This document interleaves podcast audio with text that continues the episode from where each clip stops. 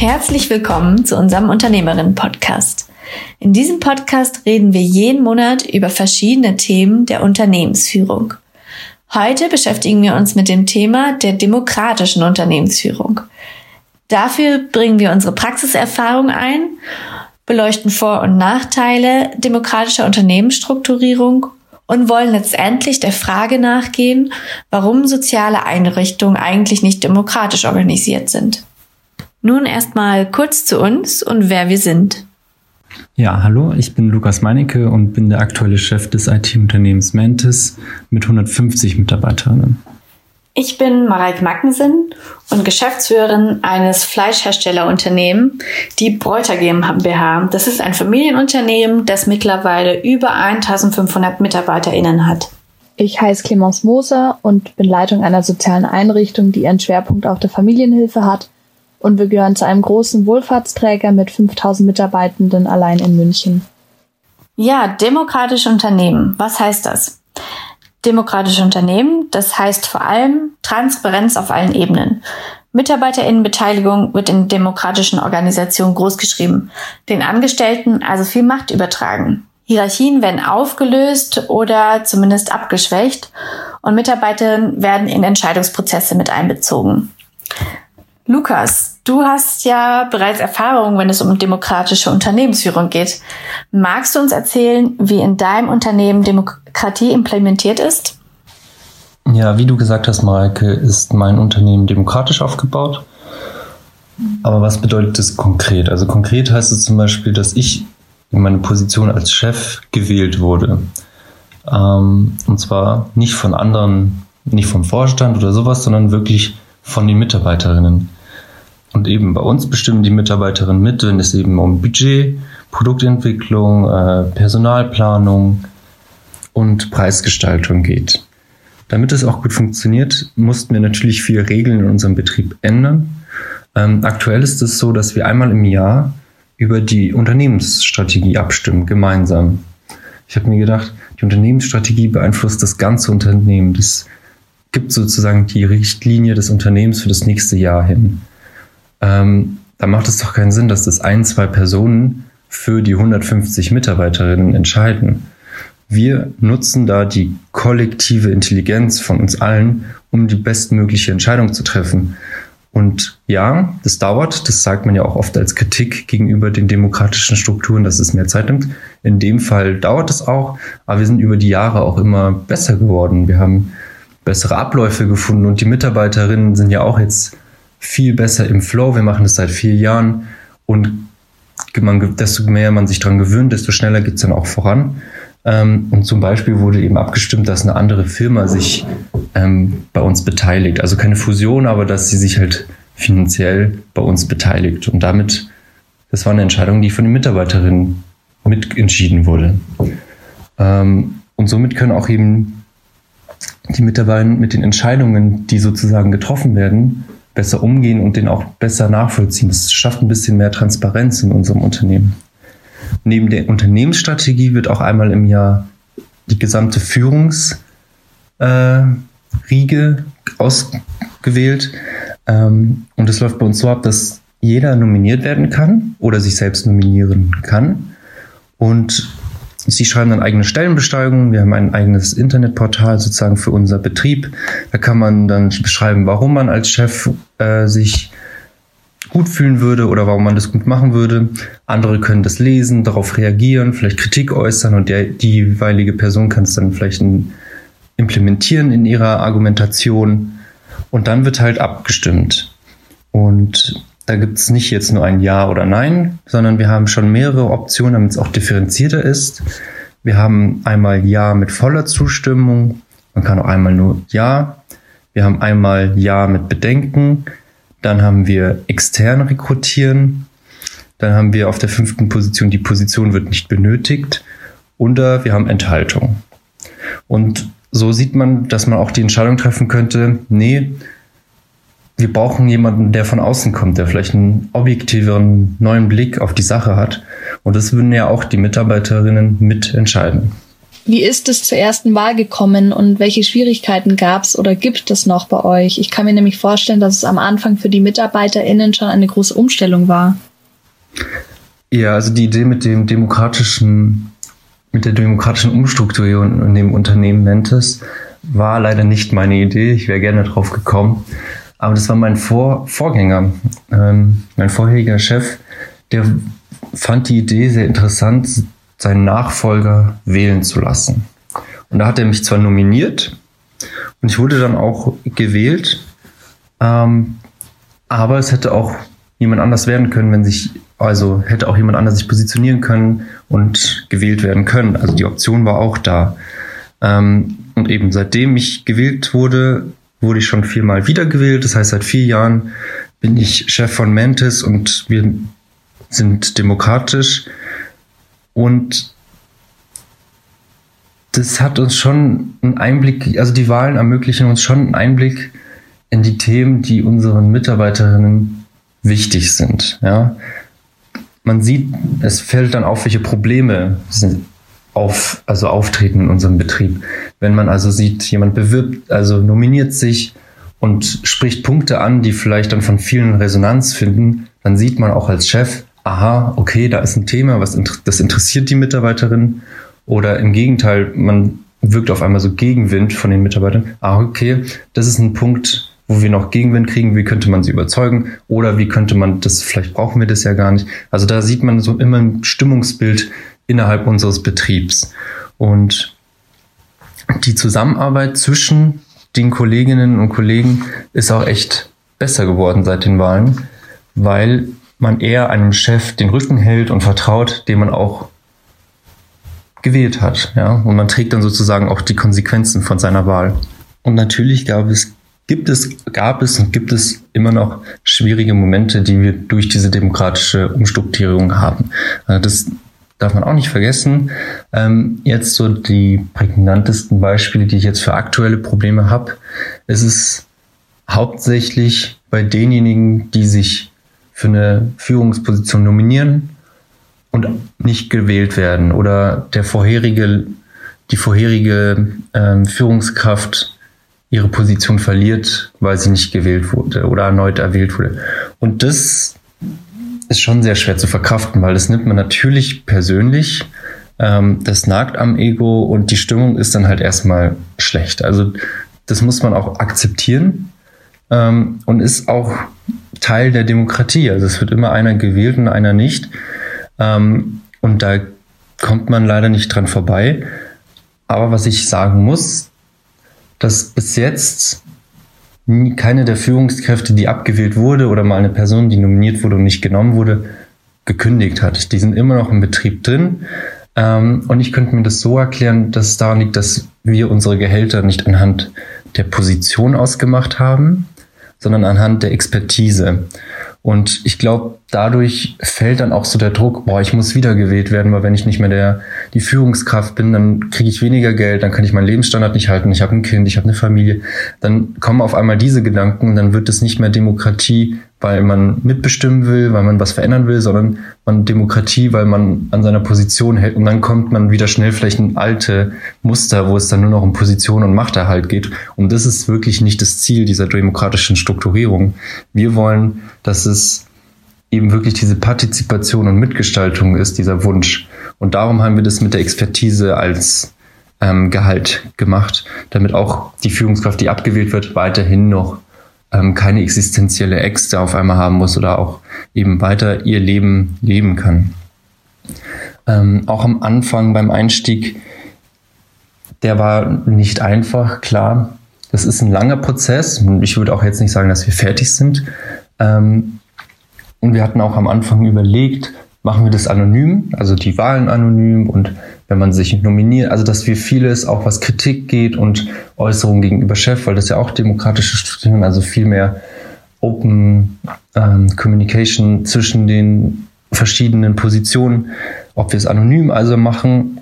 Und da hat aber der Thomas Wagenknecht in 2017 eine Forschung gemacht und da hat sich schon herausgestellt, dass anonyme Beiträge oder anonyme Posts ganz anders gewertet werden, als wenn da wirklich ein Name und ein Bild dahinter stecken. Die werden viel ernster genommen, wenn da wirklich jemand dahinter ist.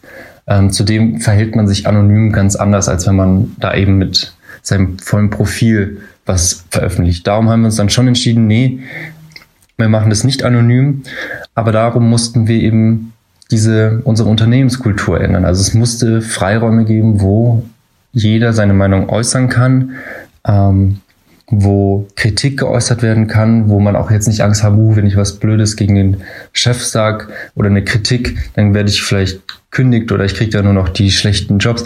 Nein, das, das, daran mussten wir arbeiten, dass der dieses unsere das Bild der Führungskraft mussten wir ändern sozusagen in unserem Unternehmen, dass der Chef nicht oder die dass die Führungskraft nicht diejenige Person ist, die alles entscheiden kann, die alles weiß. Nee, man braucht die Hilfe und die Unterstützung und Ideen der Mitarbeiterin und deshalb braucht es auch diese Freiräume, damit sie sich auch selbst organisieren können und arbeiten können. Das klingt ja schon sehr spannend bei dir, Lukas. Jetzt lasst uns noch mal eine andere Seite beleuchten. Und zwar, Mareike, du stehst der Demokratierungsprozessen etwas kritischer gegenüber. Wie seid ihr in eurem Unternehmen organisiert und wie stehst du genau zu demokratischen Strukturen im Unternehmen? Ja, wir sind in unserem Unternehmen sozusagen ähm, noch klassisch organisiert. Das heißt, wir haben durchaus noch hierarchische Strukturen in unserem Unternehmen. Ich sehe aber auch ähm, für unser Unternehmen keine wirkliche Möglichkeit zur demokratischen Strukturierung, was äh, hauptsächlich mit der Größe und den ähm, durchaus sehr unterschiedlichen Arbeitsformen im Unternehmen zusammenhängt. Denn diese reichen von Management, Marketing, Verkauf, Verwaltung bis zu unseren Mitarbeiterinnen im Schlachtbetrieb, die hauptsächlich körperliche Arbeit leisten. Außerdem stehe ich äh, wie du schon sagst, eben den Prozessen, die mit einer Demokratisierung einhergehen, allgemein etwas kritischer gegenüber.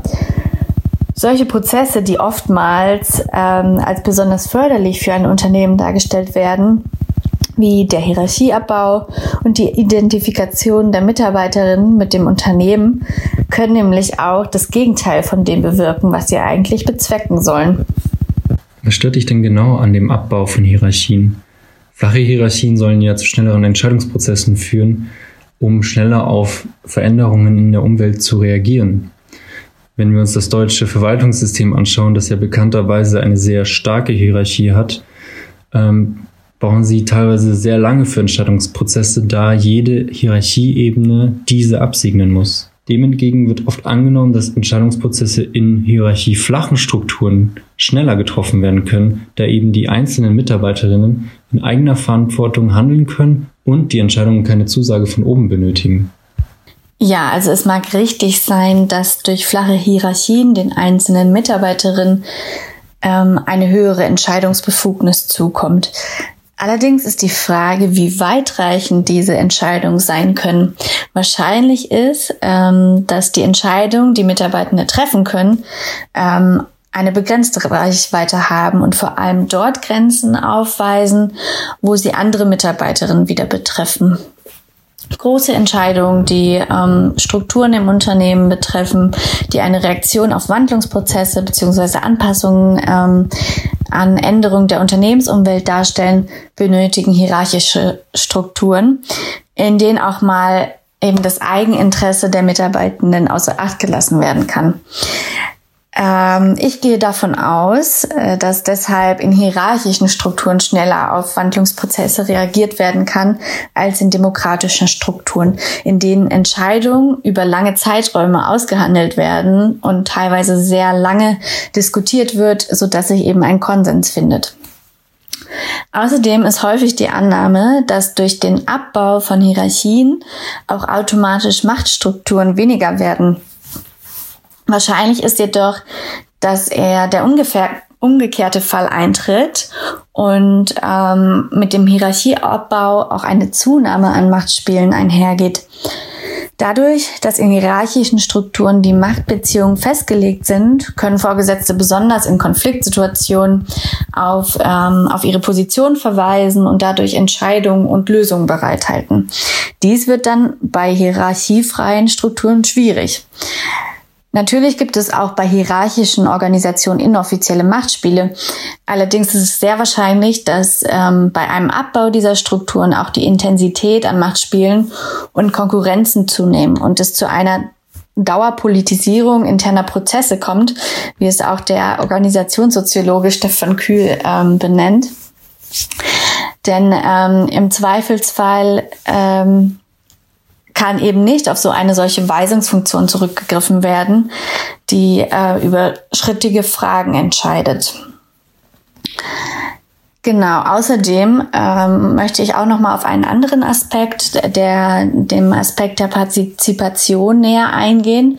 Denn BefürworterInnen von demokratischen Strukturen im Unternehmen haben ja oftmals ähm, oder heben oftmals heraus, dass, ähm, dass eine Partizipation der Mitarbeitenden zu einer höheren Identifikation mit den Unternehmensprozessen führt und somit auch Wandlungsprozesse besser angestoßen werden können. Die Identifikation wird ähm, auch oftmals ein, als ein Kern, äh, Kernelement für Agilität genannt. Ich möchte für unsere Zuhörer aber mal ein Beispiel aus unserem Unternehmen bringen. Denn seit einiger Zeit haben wir unsere Produktion äh, auf vegetarische und vegane Wurstprodukte umgestellt. Das war bereits eine große Herausforderung, denn viele unserer Mitarbeiterinnen können ehrlich gesagt überhaupt nichts ähm, mit veganen und vegetarischen Produkten anfangen. Aber dieser durchaus notwendige Wandlungsprozess wäre durch eine zusätzliche Förderung der Identifikation und der Partizipation unserer Mitarbeitenden nicht möglich gewesen und eher behindert worden. Stefan Kühl ähm, spricht diesbezüglich auch von, äh, davon, dass der Arbeitsprozess durch ein Eigeninteresse der Mitarbeitenden, Mitarbeitenden versteift wird. Das heißt nicht, dass, äh, dass Meinungen und Forderungen unserer Mitarbeitenden nicht gehört werden. Ähm, allerdings bedarf es für, für größere und strategische Entscheidungen oftmals auch eine, eine Anweisung von oben, die letztendlich den Unternehmenserfolg bestimmt und somit auch die Sicherheit unserer Mitarbeiterinnen ähm, in unserem Unternehmen. Außerdem bedarf eine Partizipation, ähm, auch eine entsprechende Motivation und Qualifikation der Mitarbeiterinnen. Auch wenn wir allgemein ähm, eigentlich eine hohe Mitarbeiterinnenzufriedenheit in unserem Unternehmen haben, kann nicht davon ausgegangen werden, dass alle Mitarbeitenden auf allen Ebenen die entsprechenden Motivation, ähm, aber auch die entsprechende Qualifikation zu einer weitreichenden Partizipation haben gerade in unserem Unternehmen haben wir ja sehr unterschiedlich qualifizierte Mitarbeiterinnen. Ja, so viel aus meiner Perspektive. Jetzt wollen wir aber auch noch mal zu dir kommen, Clemence. Du kommst ja aus einer sozialen Einrichtung und bist, soweit ich weiß, ja auch Befürworterin einer demokratischen Organisation. Weshalb gilt deine Einrichtung dennoch nicht als demokratisch organisiert? Ja, vielen Dank, Mareike. Also zur Einordnung, wir gehören ja zu einem riesigen Wohlfahrtsverband und unsere Einrichtung ist ja nur ein kleiner Teil davon. Und wir explizit unterstützen Familien in sozialen, erzieherischen, psychischen und anderen Problemlagen. Das heißt, es ist ein sehr breites Feld, weswegen wir auch PädagogInnen, SozialarbeiterInnen, PsychologInnen bei uns angestellt haben, aber eben auch HausmeisterInnen, Beschäftigte in der Verwaltung, im IT-Bereich und so weiter um unsere Einrichtung am Laufen zu halten. Und deswegen kommen wir dann im Endeffekt in unserem ganzen Wohlfahrtsverband jetzt in München auf 5000 Mitarbeiter. Und ähm, wir agieren derzeit als sozialen Netzwerken des Unternehmens. Das heißt, wir haben schon partizipative Arbeitsweisen, die können aber an manchen Stellen noch ausgebaut werden. Und wir bräuchten Netzwerkstrukturen und hierarchiearme Entscheidungsstrukturen, um zu einem demokratischen Unternehmen dazuzugehören. Trotz Herausforderungen sehe ich definitiv Vorteile darin, wenn sich soziale Unternehmen demokratisch organisieren würden. Weshalb würdest du dich demokratisch organisieren? Was sind deiner Meinung nach die Vorteile generell und konkret für soziale Unternehmen? Globale Werteforschungen zeigen ja, dass gerade in demokratischen Gesellschaften die Werte der Menschen und die partizipativen Entscheidungsprozesse immer wichtiger werden. Die Demokratie ist ja nicht nur eine Politikart, sondern eine Handlungsorientierung, eine Werteorientierung, die man auch in jegliche Systeme integrieren sollte und auch in unser Unternehmen als System. Die Unternehmen müssen sich ja auch an, an anpassen, an verändernde Umwelt, sowas wie Digitalisierung, Globalisierung, um konkurrenzfähig zu bleiben. Das können wir auch spüren in unserem Unternehmen. Die Mitarbeitenden haben eine hohe Nachfrage nach demokratischen Arbeitsweisen und wir müssen uns anpassen als Einrichtung an unsere Mitarbeitenden, um die halten zu können. Deswegen sind wir sehr wohl gewillt, an unserem Unternehmen zu arbeiten und an auch dessen Strukturen zu arbeiten. Dafür brauchen wir natürlich Rat von Experten und holen das uns auch gerne ein. Dann auch noch, um auf die Vorteile einzugehen, es gibt ein Forschungsprogramm, ODEM nennt sich das von Herr Weber und Frau Unterreiner geleitet. Und es zeigt sehr guten Zusammenhang zwischen organisationaler Demokratie und gemeinwesensorientierter Handlungsorientierung. Das klingt jetzt etwas komplex, aber das heißt im Grunde nichts anderes, dass demokratische Arbeitsweisen positive Effekte auf die Handlungsorientierung der Mitarbeitenden hat. Und es auch so weit geht, dass es sich auf die Gesellschaft auswirken kann. Und jetzt ein paar Beispiele zu nennen. Also der Mensch entwickelt ein prosoziales Arbeitsverhalten, eine solidarische Haltung gegenüber ArbeitskollegInnen. Er erfährt politische Selbstwirksamkeit, demokratisches Engagement und ist auch bereit, für soziale Belange in der Gesellschaft einzutreten. Also es hat einen Einfluss auf seine humanistische Ethikorientierung und normative Bindung an ein Unternehmen. Also all das sind die positiven Effekte, wenn man demokratisch arbeiten darf. Um das jetzt auch noch ein bisschen zu konkretisieren, das bedeutet, dass im Kollegium eine solidarische und angenehme Arbeitsatmosphäre gäbe. Das ist ja auch in den sozialen Berufen extremst bedeutsam und die Basis für die Zusammenarbeit. Die MitarbeiterInnen würden sich wohlfühlen, bleiben gerne bei der Arbeitsstelle und es dezimiert ja auch den finanziellen und organisatorischen Aufwand. Als soziale Einrichtung ist es für uns natürlich auch eine große Bereicherung, wenn Mitarbeitende ihre Werte in ein soziales Unternehmen einbringen wollen und können und vor allem, wenn wir das auch wiedersehen in der Bewahrung einer gerechten Welt und gemeinwesensbezogenen Handlungsorientierung, dann ist das natürlich super, weil genau das sind ja Eigenschaften, die wir im sozialen Bereich brauchen. Das würde bedeuten, wir hätten qualifizierte Fachkräfte, die gerne bei uns arbeiten und noch dazu sehr lange. Das ist natürlich ein Riesenvorteil. Und zusammengefasst kann man sagen, es hat Vorteile für die Mitarbeitenden, für das soziale Unternehmen und auch für diese Gesellschaft als Ganzes. Ja, das klingt ja sehr überzeugend und erweckt den Anschein, dass die demokratische Ausrichtung in sozialen Einrichtungen vor allem auch Vorteile mit sich bringt. Nun sollten wir vielleicht noch mal etwas genauer auf die Herausforderungen eingehen und warum sich dieser Prozess so schwierig gestaltet. Ich habe ja bereits über einige Herausforderungen bzw. Problematiken, die mit einer Demokratisierung einhergehen können, gesprochen. Jetzt stellt sich natürlich die Frage, ob sich diese Problematiken auch in sozialen Einrichtungen widerspiegeln oder ob sich hier möglicherweise auch neue Hindernisse ergeben. Dazu haben wir vorab auch Interviews mit zwei VertreterInnen sozialer Einrichtungen geführt, in die wir gleich mal reinhören. Clemence, für dich, ähm, vielleicht kannst du im Anschluss der Interviews auch nochmal Bezug darauf nehmen und äh, deine Perspektive dazu schildern. Nun hören wir aber erstmal in die Interviews rein. Dafür haben wir zuerst mit Frau Fischer gesprochen, die Teamleiterin einer Einrichtung ist, die zu einem großen Wohlfahrtsverband gehört. In, in unserem Wohlfahrtsverband gibt es sehr, sehr viele verschiedene Einrichtungen und die sind alle sehr, sehr unterschiedlich strukturiert, weil die Geldgeber meistens öffentliche Hand, Pflegeversicherung, Krankenkassen, Bezirk, Sozialamt, die äh, Geldgeber allein, ähm, wie soll ich denn sagen, erlauben relativ wenig Spielraum und ich schätze mal, dass sich deshalb auch die Geschäftsführung ziemlich eingeschränkt fühlt und deshalb auch nach unten hin wenig Spielraum lässt. Die Digitalisierung kann auch eine Rolle spielen. Ich kann mich erinnern, dass früher die stellvertretende Teamleitung ohne weiteres Rechnungen freigeben konnte. Das Ganze ist in Papierform abgelaufen. Jetzt mit zunehmender Digitalisierung brauchen die verschiedenen Mitarbeiter und die verschiedenen Rollen, die sie dann haben, denen sind unterschiedliche Rechte zugeordnet, stellvertretende Teamleiter kann jetzt nicht mal mehr Rechnungen freigeben. Ich schätze, äh, da geht es zum einen um äh, Kosten, denn jede Freigabe kostet den Verband wieder äh, relativ viel Geld und zum anderen könnte ich mir vorstellen, dass es auch um Datenschutz geht, dass da die Sorge ist, dass dann zu viele Personen in auf äh, zu vielen, e auf zu viele Ebenen digital gesehen Zugriff haben. Für uns als Einrichtungen an der Basis, ähm,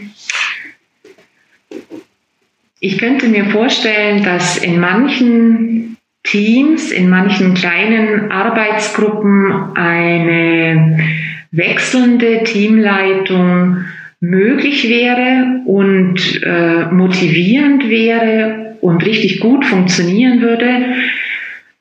Vor allen Dingen, wenn die Mitarbeiter alle ungefähr den gleichen Bildungsstand haben und äh, den gleichen Aufgabenbereich.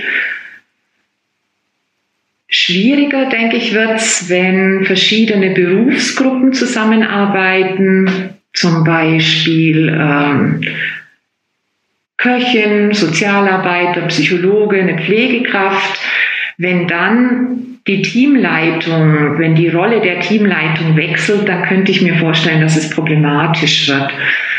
Auch wenn manche Mitarbeiter weniger motiviert sind als andere, dann glaube ich, ist das Modell einer Leitung vielleicht manchmal hilfreicher und weniger konfliktreich. Dazu hören wir jetzt auch noch mal in das Interview mit Herrn Fischer rein, der Leiter einer Einrichtung einer stationären Kinder- und Jugendhilfe ist. Aus einer sozialpsychiatrischen Ecke entwickelt hat und auch die Idee oft war, Entscheidungen basisdemokratisch besprochen im Konsens zu treffen. Und ich muss sagen, da war aber oft dann auch, gerade wenn es dann um Interessenskonflikte geht, hat sich dann manchmal abgezeichnet, entweder, dass es sehr, sehr lange dauert, dass es geschoben, geschoben, geschoben wird, oder dass ich manchmal den Eindruck hatte, ähm, letztlich endet es dann fast mehr in der Tyrannei. Und zwar, weil es nicht klar ist, wer eben in diesen Situationen, wo es Interessenskonflikte gibt, oder wo es dann auch schnell gehen muss, wo schnell Entscheidungen getroffen werden, wo man schnell reagieren muss, dass es dann oft nicht klar ist. Und dann wird es so manchmal zerredet, es gibt auch da viel Unfrieden. Und ähm, hier in unserer Einrichtung habe ich es schon so erlebt, also egal eigentlich wer Leitung war, dass wir da auch in den Teams lange, lange, lange uns Zeit genommen haben, gerade wenn es eben um so gewichtigere Entscheidungen ging mit Kündigungen, ähm, der Entscheidung, wann geht es in Kliniken, ja, also wenn es so ein bisschen heikel war und man wusste, ähm, auch da geht es um viel oder man ist eben nicht immer auf einer Linie. Ja, das äh, ist nämlich schon so, dass dann manchmal die Bezugsbetreuer vielleicht nochmal ein anderes Gefühl haben als jetzt so ein Team oder wenn man auch nur ganz selten da ist. Und das alles unter einen Hut zu bringen, das waren immer sehr, sehr lange Entscheidungsprozesse. Und da waren auch mehrere Supervisionen und das läuft schon, finde ich, sehr demokratisch dann ab. Zumindest hat jeder irgendwie eine Stimme und wir haben uns auch darauf geeinigt, dass man schon erstmal alles im Diskurs versucht zu lösen und einvernehmlich zu lösen. Jeder wird gehört. Aber dass es dann irgendwo an den Punkt kommt, wenn alle Stricke reißen, muss einer, der die Verantwortung trägt, dann auch letztlich irgendwo eine Entscheidung treffen können. Ja? Und ähm, da spitzt sich dann immer auf die Leitung zu. Das, das war auch so was, was auch gewünscht war, um eine Klarheit zu haben, dass man auch Diskurse dann mal ruhen lassen kann. Und ähm, ich habe es aber auch so erlebt, dass man eigentlich im Team dann schon Entscheidungen trifft, auf die sich alle einigen. Also das wäre auch immer mein Bemühen gewesen. Und wir haben trotzdem auch gesagt, gerade bei den Betreuungen, jeder wird gehört. Ähm, es gibt auch sowas wie ein Veto. Ja, also wenn jemand jetzt überhaupt nicht mehr klarkommt, dass man dann auch sagt, so an dem Punkt ist es für mich jetzt irgendwie auch zu Ende und, und bitte hört mich da auch. Und das wäre auch was, was für mich dann so ein Punkt gewesen wäre. Klar, man muss es begründen. Aber ähm, dann kann es eben auch so sein, dass selbst wenn, wenn einer irgendwie ein Riesenproblem hat, dass das tatsächlich irgendwie auch ähm, möglich ist, dass das zu einer Kündigung oder zu einer harten Maßnahme führt. Ja. Ähm, ansonsten hatten so die, die WIPs irgendwie, also die Bezugsbetreuer, auch so ein bisschen mehr Entscheidungsspielräume.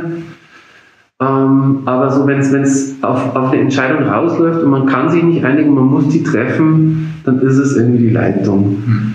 Und ich glaube, dass das genau den Punkt irgendwie auch anspricht. Wenn du schnell Entscheidungen treffen musst, dann brauchst du irgendwie äh, im ganzen Setting eine Klarheit, wer ist dann der, der verantwortlich zeichnet und ähm, das heißt, finde ich gar nicht, dass sich nicht alle beteiligen können, dass man nicht auch verschiedene äh, Optionen vorab nochmal probiert. Ich glaube, das machen wir. Da bemühen wir uns schon auch. Ähm, aber das hat sich im Team irgendwie so rausgeschält. Ja, du brauchst irgendwie Verantwortlichkeiten, da geht es noch gar nicht mal um die Hierarchie, ist man jetzt Leitung oder nicht, aber ist man verantwortlich, hat man sich eingearbeitet in ein Thema oder ist man nahe in der Bezugsbetreuung dran und kann deswegen vielleicht auch besser das einschätzen. So. Bei, bei so konzeptionellen Sachen, hm, also wir hatten früher, wir haben das Konzeptteam genannt, wir haben jetzt das Ding als Open Team gemacht, weil es so viele ähm, Diskurse gibt, die einfach die, die Zeit brauchen, die man oft nicht hat im sozialen Bereich. Ähm, und, und da ist es schon auch so, dass wir auch da versucht haben, über bestimmte Zuständigkeiten auch da die Verantwortlichkeiten breiter zu streuen. Und dass man da auch wirklich mitentscheiden kann, mitarbeiten kann, mitgestalten kann. Mhm. Ja, das das ähm, konnten aber auch schon äh, Praktikanten, sage ich jetzt mal. Das war oft auch ganz hilfreich, wenn die sowas wie die Hausordnung durchlesen und man merkt, na, das ist voll altbacken, passt irgendwie gar nicht mehr so. Das war oft dann eher eine Stärke von denen als von den Leuten, die halt schon unendlich lange da waren. Und ich glaube schon, dass wir, dass wir die auch gehört haben und dass ich die auch gehört habe. Ja, also, und die da auch mitmachen konnten. Aber so per se ist es so, dass in der Leitung bestimmte Rollen und, und Aufgaben verankert sind, die zwangsläufig dazu führen, dass da auch Entscheidungskompetenzen sich bündeln. Ja. Ähm, und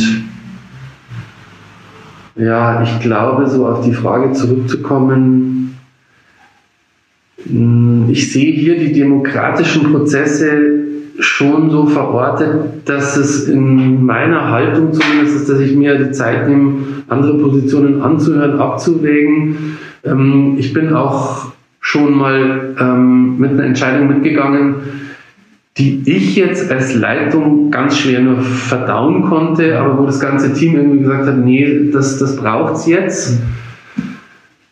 Ähm, aber ich muss auch sagen, an bestimmten Punkten, auch wenn es jetzt um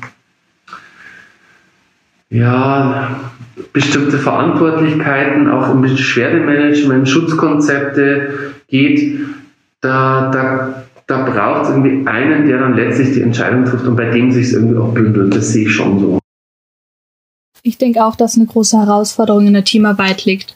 Ich finde hier den Aspekt sehr interessant, welche die Mareike ja auch schon erwähnt hat und jetzt auch in den Interviews nochmal ähm, hervorkamen, dass die Zusammenarbeit von einem Team mit verschiedenen Berufsgruppen, Qualifikationen und Aufgabenbereich ähm, sehr schwierig werden kann. Und wenn man jetzt auch davon ausgeht, wie die Mareike das ja auch gesagt hat, mit den Machtspielen unter den Kollegen, KollegInnen, dass es begünstigt wird, dann sehe ich da eine doppelte Gefahr in der Zusammenarbeit im Team. Also zum einen, weil ja schon sehr unterschiedliche Voraussetzungen für die Zusammenarbeit gegeben sind und ähm, durch die unterschiedlichen Berufsgruppen, Qualifikationen etc. Und wenn dann ja auch noch diese Machtkämpfe hinzukommen, da sehe ich das eigentlich schon kommen, dass da die Gruppen sich bilden, je nach Beruf zum Beispiel, und dass die sich auch gegeneinander ausspielen könnten. Hinzu kommt ja auch noch, dass das Identifikationsgefühl zum Unternehmen für jeden auch sehr unterschiedlich sind und die Motivation auch sehr unterschiedlich dadurch ausfällt. Da kann man sich ja dann auch ganz schön hineinsteigern in dieses ganze Machtspiel. Deswegen sehe ich da schon einige Konflikte auf uns zukommen und die lassen sich dann natürlich nur mit sehr, sehr vielen Supervisionsterminen lösen, was ganz schön viel Zeit in Anspruch nehmen würde.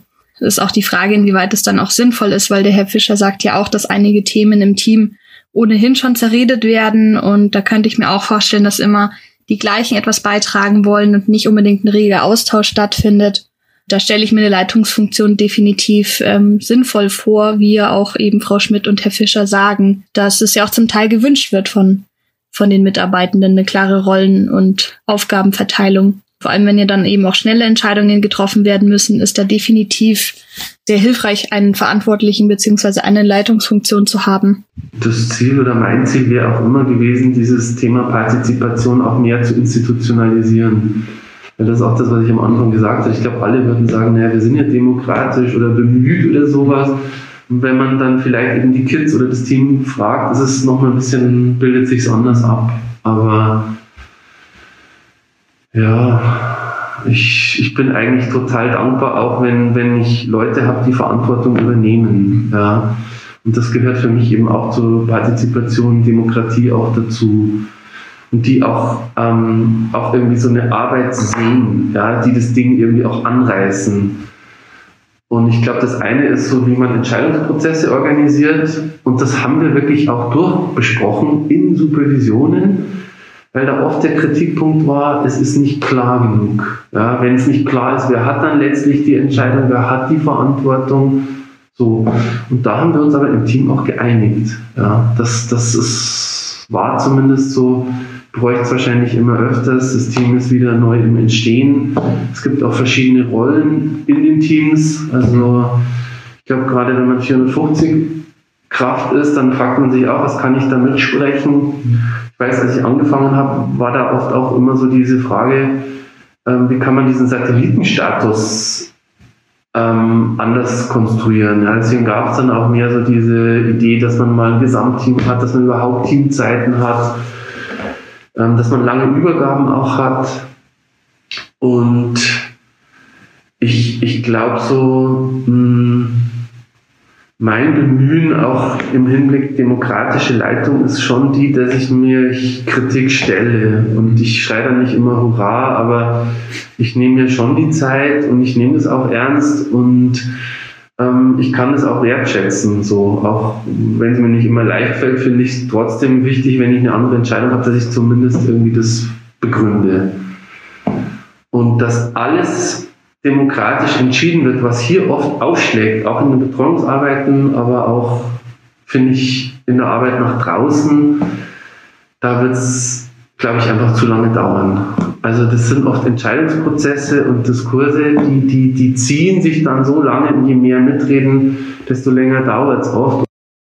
Ich finde den Aspekt, den der Herr Fischer sagt, mit der Partizipation zu institutionalisieren, sehr interessant, weil es natürlich stimmt auch, inwieweit das möglich ist und dass da das Team eine große Rolle spielt. Inwieweit ist es möglich, den Mitarbeitenden Verantwortung abzugeben? Wie viel Partizipation trauen die sich zu? Trauen, traut die Leitungsfunktion ihnen zu? Und da kann man ja auch viel an den Partizipationsgraden und Reichweiten und Frequenzen rumspielen, wie es halt eben individuell für das Team oder die Einrichtung passt. Da sehe ich schon die Leitungsfunktion als Schlüsselpunkt, an der kann man ansetzen, weil sie ist diejenige, Person, die ihre Werte in die Organisationskultur mit einbringt und auch die Möglichkeit hat, auf die Kolleginnen zu achten, auf deren Perspektiven und denen Gehör schenken kann. Ich sehe da schon auch noch viel Spielraum, aber dass da eben die Leitungsfunktion auch ein Schlüsselpunkt ist. Und die Frau Schmidt sagt es ja auch, dass es in Teams unter bestimmten Bedingungen funktionieren kann. Das sehe ich auch so. Man muss aber natürlich auch dazu sagen, dass es auch ein großer zeitlicher finanzieller Faktor ist, weil es eine große Herausforderung ist, die ganzen Mitarbeitenden in das Organisationssystem zu integrieren. Trotz der geschilderten positiven Funktion einer demokratischen Strukturierung scheinen soziale Einrichtungen allgemein keine Vorreiter in dieser Sache zu sein. Wieso ist das so?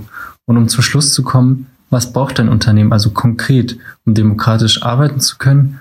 Und woran scheitert es vielleicht letztlich? Ein Drittel aller sozialen Dienstleistungseinrichtungen gehören ja den Wohlfahrtsverbänden an, also ganz bekannt die Caritas, Deutsche Rote Kreuz, Diakonische Werk. Und wenn man die sich mal ganz genau anguckt, wie diese Wohlfahrtsverbände eigentlich organisiert sind, dann kann man schon durchaus einen Grund ableiten. Und zwar sind die sehr stark in staatliche Strukturen eingebunden. Und im Interview haben wir ja auch schon den finanziellen Faktor gehört.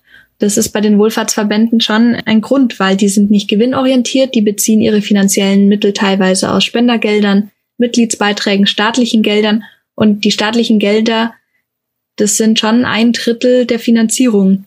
Und damit geht natürlich ein gewisser Sachzwang einher. Darüber hinaus sind die Wohlfahrtsverbände auch häufig an öffentliche Aufgaben gekoppelt. Die haben sozialgesetzlich vorgegebene Aufgaben, die sie wahrnehmen müssen.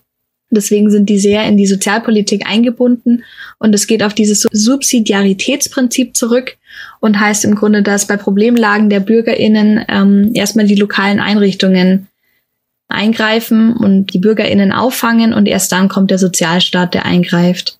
Das heißt, die Wohlfahrtsverbände sind sehr stark in die Sozialpolitik eingebunden. Da bleibt sehr wenig Spielraum. Man muss nach bestimmten Vorschriften Dinge abarbeiten. Es kann nicht diskutiert werden oder abgestimmt werden. Das heißt, es fehlt eine gewisse Flexibilität und Entscheidungsfreiheit, die ja für demokratische Organisationen extrem wichtig wären, damit die MitarbeiterInnen eigenverantwortlich arbeiten können. Das heißt, was wir wirklich bräuchten, um demokratisch arbeiten zu können, sind natürlich gewisse Freiheiten. Man braucht mehr Spielraum vom Geldgeber, Ausbau und Finanzierung von Digitalisierung in der IT-Infrastruktur, in der Verwaltung. Wir bräuchten Leitungsfunktionen, die auch ihre Werte in das Unternehmen mit einbringen, um von innen heraus Strukturen zu ändern. Und das ist ja auch wichtig, um eine kontinuierliche Neugestaltung der Organisationskultur zu ermöglichen. Wir bräuchten mehr Zeit, mehr Geld, um Mitarbeitende in das Organisationssystem zu integrieren. Ein Unternehmen so umzustrukturieren, dass es demokratisch organisiert ist, kostet Zeit, Geld und nachdem soziale Unternehmen stark an Geldgeber gebunden sind, und von diesem wenig Spielraum kriegen, würde ich schon sagen, dass es in erster Linie am finanziellen Faktor scheitert. Also so würde ich das zusammenfassen. Ja, und damit sind wir auch schon am Ende unseres Podcasts. Wir bedanken uns fürs Zuhören und bis zum nächsten Mal.